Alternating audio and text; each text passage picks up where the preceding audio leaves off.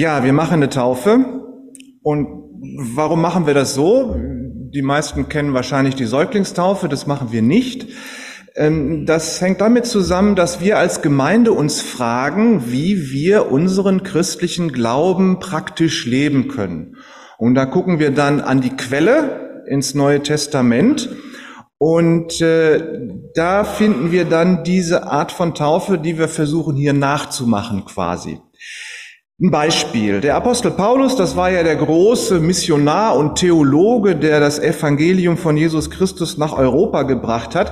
Der war aber am Anfang überhaupt kein Christus-Nachfolger äh, oder Christus-Anhänger, sondern der verfolgte die christliche Gemeinde und sah zu, dass er denen so viel wie möglich äh, Probleme gemacht hat. Das kam tatsächlich sogar zu Hinrichtungen. Deswegen ähm, er wollte es halt theologisch richtig machen und er war halt ein Jude und er wollte die jüdische, den jüdischen Glauben verteidigen. So. Aber dann erschien ihm der auferstandene Jesus Christus höchstpersönlich und machte Paulus klar, dass er gerade mit dem, was er tat, dem Willen Gottes widersprach. Er wollte ja den Willen Gottes tun, tat aber mit der Christenverfolgung genau das Falsche. Und äh, nach dieser Begegnung mit Jesus Christus war Paulus dann erstmal blind, zog sich zurück, um zu beten. Und dann kam nach einigen Tagen ein Christ zu ihm und erzählte, sagte ihm Folgendes, kann man nachlesen, Apostelgeschichte 22.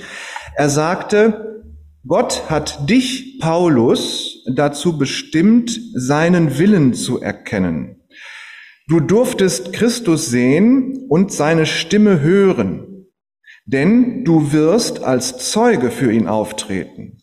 Dann wirst du allen Menschen weitersagen, was du gesehen und gehört hast. Was zögerst du noch? Steh auf und lass dich taufen. Bekenne dich zu Jesus und lass dich reinwaschen von deinen Sünden. Das heißt, Paulus wusste jetzt, dass Gott ihn berufen hatte, Missionar Jesu Christi zu werden. Und das Erste, was er tat, er ließ sich taufen. Und damals war das so üblich, dass man den ganzen Körper untertauchte. Das kennen wir von Johannes dem Täufer, der das im Jordan gemacht hat.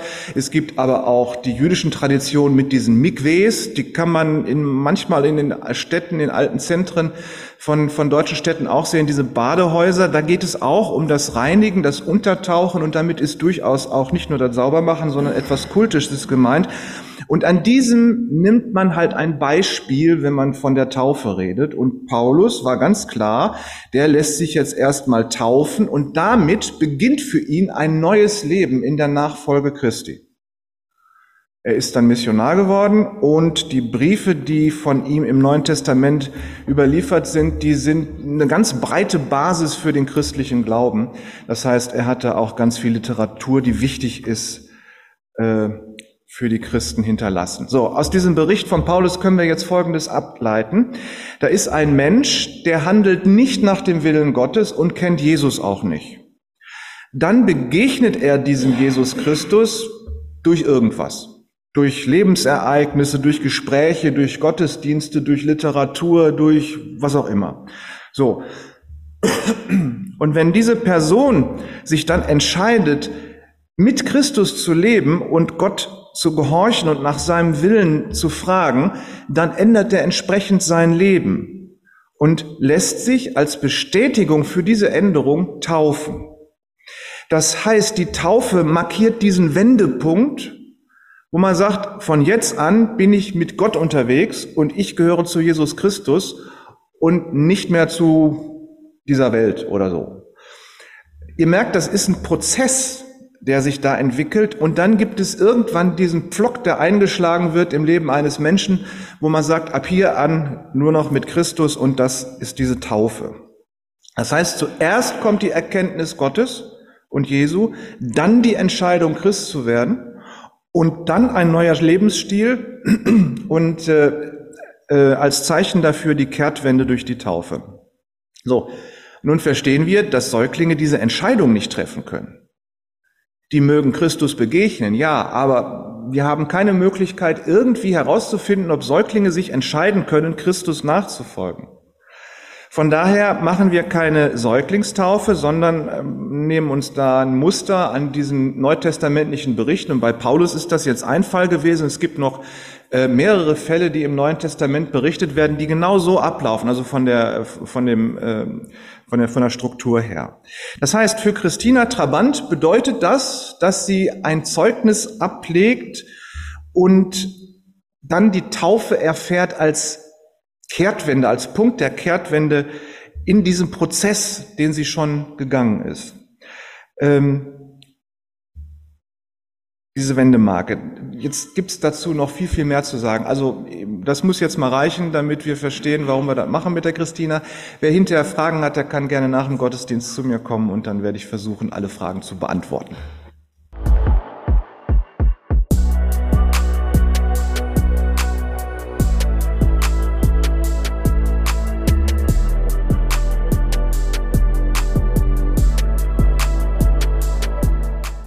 Euch einen Text aus 2. Timotheus 2, die Verse 19 bis 21. Aber das feste Fundament, das Gott gelegt hat, hält stand. Es trägt als Siegel die Inschrift, der Herr kennt die, die zu ihm gehören. Und wer sich zum Namen des Herrn bekennt, muss aufhören, Unrecht zu tun. In einem großen Haus gibt es nicht nur Gefäße aus Gold und Silber. Es gibt auch Gefäße aus Holz und Ton. Die einen sind für die Festtafel bestimmt, die anderen dienen als Nachttopf. Wer sich von allen falschen Lehren reinhält, wird ein Gefäß für die Festtafel sein, ein heiliges Gefäß, das für den Hausherrn nützlich ist und sich für jeden guten Zweck eignet. Gottes Segen für deine Predigt, Thorsten.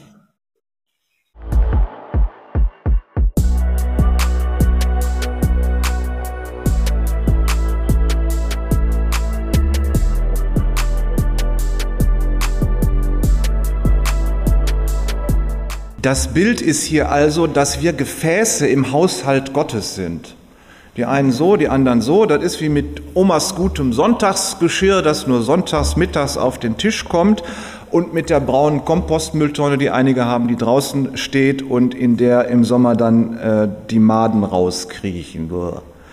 So, das ist der Unterschied, der hier gemacht äh, wird. So sind wir jetzt heilige, reine Gefäße, die auf dem Tisch Gottes stehen, oder sind wir eher die stinkende Mülltonne, die draußen steht?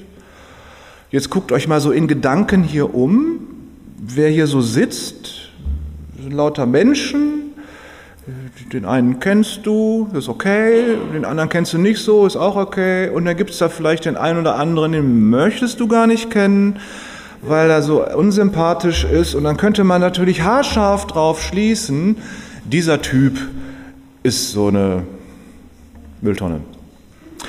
Äh, ist leicht ne, zu sagen, alle, die meiner Meinung sind, sind heilige Gefäße auf dem Tisch Gottes und alle, die mir unsympathisch sind, sind schmutzig und unheilig. So könnte man das äh, voneinander trennen. Allein, äh, der Maßstab ist völlig anders.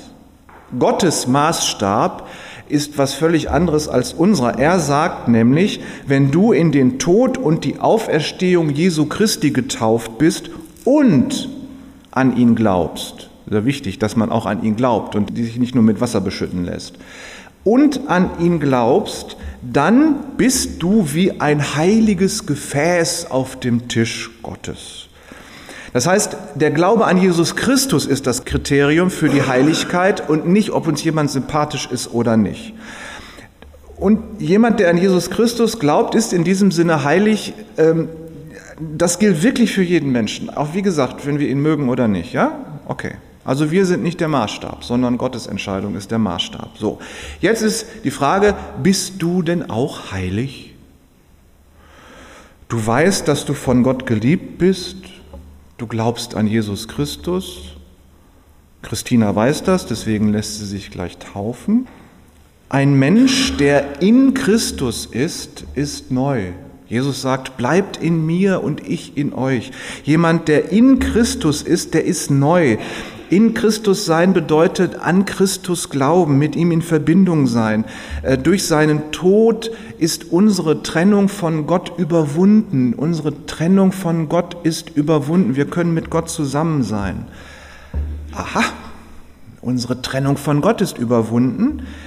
Wer an Jesus Christus glaubt, der steht also nicht mehr draußen wie die Kompostmülltonne, sondern der steht als heilige Person in der Gegenwart Gottes. Nun wissen wir alle, als Menschen brauchen wir Gemeinschaft.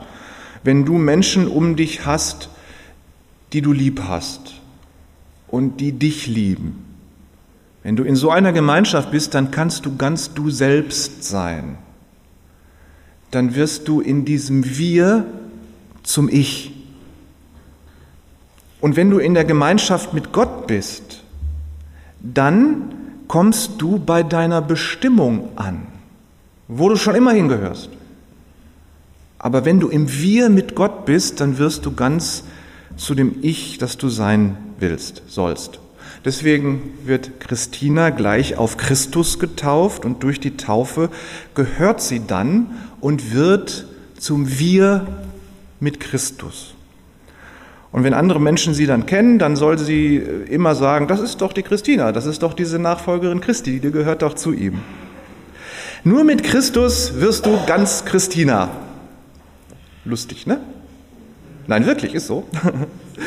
Und bei Christus bist du eben dort angekommen, wo deine Bestimmung ist. So, und dann sind ja noch die, die an Jesus Christus glauben, ja doch heilige Gefäße im Thronsaal Gottes. So, und wie ist denn so ein Gefäß? Innen und außen rein. Geschmackvoll gestaltet oder verziert oder schlicht. Wir haben ja unser Abendmahlsgeschirr, das sind heilige Geräte, heiliges Geschirr. Das ist ganz schlicht, aber es kann ja auch irgendwie ganz anders sein. Ähm, jedenfalls ist es nicht alltäglich, so das Geschirr auf dem Tisch Gottes. So, und jetzt gucken wir uns mal wieder hier in äh, Gedanken um, wieder alles Menschen, du und ich. Äh, und äh, sind wir rein? Und wie sehen eigentlich Heilige aus? Wo habt ihr eure Heiligenscheine gelassen? Zu wild poliert heute oder was? Wie sehen Heilige aus? Gut, also wir können uns waschen, wir können uns ordentlich schminken, wir können uns äußerlich schön machen, aber wie sieht es mit unserem innersten Leben aus? Wie sieht es mit unseren Gedanken und mit unseren Gefühlen aus? Sind wir da rein und heilig? Oder sind wir da nicht doch so ein bisschen zu alltäglich, so ein bisschen zu normal, so angegriffen und abgeschliffen, fleckig und dreckig, so wie diese verbeulte alte Aluschüssel, die man in der Küche hat, wo der ganze Kompostmüll reintut, bevor man die rausträgt? Schau mal in dein Inneres, was ist denn da so an Gedanken und Gefühlen? Viel Schönes, gewiss, aber so manches, was man ganz tief in seiner Seele versteckt, damit man es bloß nicht sehen kann. Lieblosigkeit, Hass gegen andere, vielleicht sogar gegen sich selbst. Zweifel an der Güte Gottes. Verurteilung anderer oder sogar Verurteilung deiner selbst. Diesen Kampf kämpft so mancher finstere und schmutzige Gedanken, da ist ganz viel in uns, das alles andere als rein und heilig ist und das gehört nicht in ein heiliges Gefäß, das im Thronsaal Gottes ist. Wenn du jetzt in dich hineinguckst und entdeckst die schmutzigen Ecken deiner Persönlichkeit nicht, dann hast du ein Problem, weil du dann deine Augen vor der menschlichen Realität verschließt. Dann bist du quasi wie so ein geistlicher oder psychischer Messi, der nicht sehen kann, was für ein Chaos und sein, ein Dreck in seiner geistlichen Wohnung ist. Sollte man mal Seelsorge oder Psychotherapie in Anspruch nehmen. Oder wenn du das was da so an Dreckigem und Schmutzigem in dir siehst, äh, in dir ist, nicht mehr entdeckst, dann bist du vielleicht schon tot und in Gottes Ewigkeit. Seid ihr tot? Nein.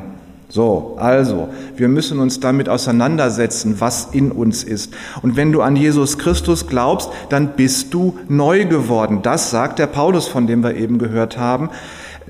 Dann stehst du eben nicht mehr wie eine Mülltonne vor der Tür, sondern im Thronsaal Gottes. Wenn du an Christus glaubst, bist du heilig. Ist dann so eine gewisse Spannung zwischen dem, was wir sind und der Heiligkeit, die wir sein sollen. Aber auch die frömmsten Christen entdecken die unheiligen Stellen in sich, diese rostigen Stellen von Sünde und die Dinge, die man so alle im Keller seiner Seele versteckt hat.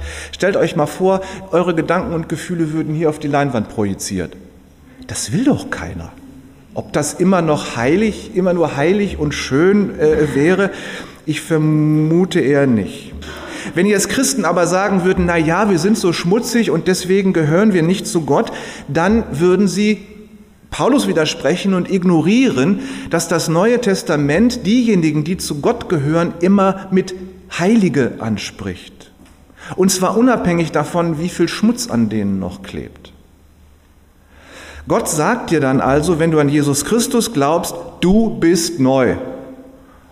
Und im Moment bist du mal erst so, wie ich dich haben will. Und dann kannst du sagen, aber Herr, ich bin überhaupt nicht zufrieden. Das war so viel Dreck und Unheiliges an mir. Und dann sagt Gott, das stimmt, aber ich kann dir das Unheilige und Schmutzige wegnehmen. Und dann wird darunter das wunderbare, schöne, heilige Gefäß zum Vorschein kommen, zu dem ich dich gemacht habe. Du bist doch nicht der Dreck. Der klebt an dir, der Dreck, aber du bist doch nicht der Dreck. Und dann kannst du sagen, ach Herr, aber wenn da so viel Dreck an mir klebt, das, das, dann nimm das doch weg. Ich will das nicht. Ich will wirklich heilig und rein sein. Und dann sagt Gott, das mache ich auch. Aber das braucht Zeit. Denn wenn ich es mit einem Mal alles von dir abrubbeln würde, dann würde ich dich zerbrechen. Und das will ich nicht. Aber Herr, dann mach mal schön langsam und vorsichtig, dass ich nicht kaputt gehe. Aber wann wird ich denn sauber sein? dann wird Gott dir sagen, in diesem Leben, in dieser Welt nicht. Denn du wirst immer wieder schmutzig. Vertrau mir, ich weiß Bescheid. Die Taufe ist ein Schritt in diesem göttlichen Reinigungsprozess. Der Prozess braucht Zeit, denn Gott will uns nicht zerbrechen. Manchmal tut das weh, wenn Gott von uns so eine alte, klebrige Sünde abrubbelt ich sage gerne, jeder hat so seine Lieblingssünden. So die Dinger, die er so Fehlverhalten, Gedanken oder so, die er sein Leben lang nicht los wird. Und wenn Gott anfängt daran zu rubbeln, das tut manchmal weh. Aber Gott tut eben, was er will. Und er will uns als Heilige in seiner neuen ewigen Welt haben. Und dazu hat er Himmel und Hölle in Bewegung gesetzt und umgestürzt. Die Sünde ist zwar noch da, aber ihr ist die Macht genommen, uns von Gott zu trennen. Die Sünde klebt da noch, aber sie trennt uns nicht mehr von Gott. Wir dürfen im Thronsaal Gottes auf seinem Tisch stehen als Heilige, auch wenn wir hier und da noch ganz schön verkrustet sind. Um uns zu reinigen, braucht es Blut. Das steht schon im Alten Testament. Das ist das Gesetz Gottes. Und dafür hat Gott seinen Sohn geopfert, dass er nicht unser Blut nehmen muss. Wenn er das nehmen würde, wären wir tot. Und das ist nicht in seinem Sinne. Mag sein, dass wir das manchmal nicht verstehen, was Gott tut, oder eigentlich meistens nicht verstehen, was Gott tut.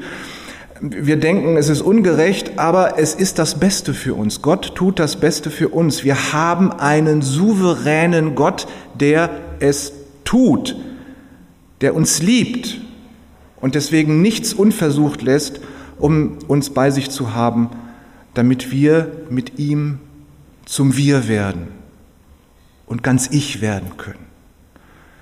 Denn das sollst du sein. Du bist von Gott geschaffen und du bist dazu geschaffen, mit ihm in Gemeinschaft zu sein. Amen.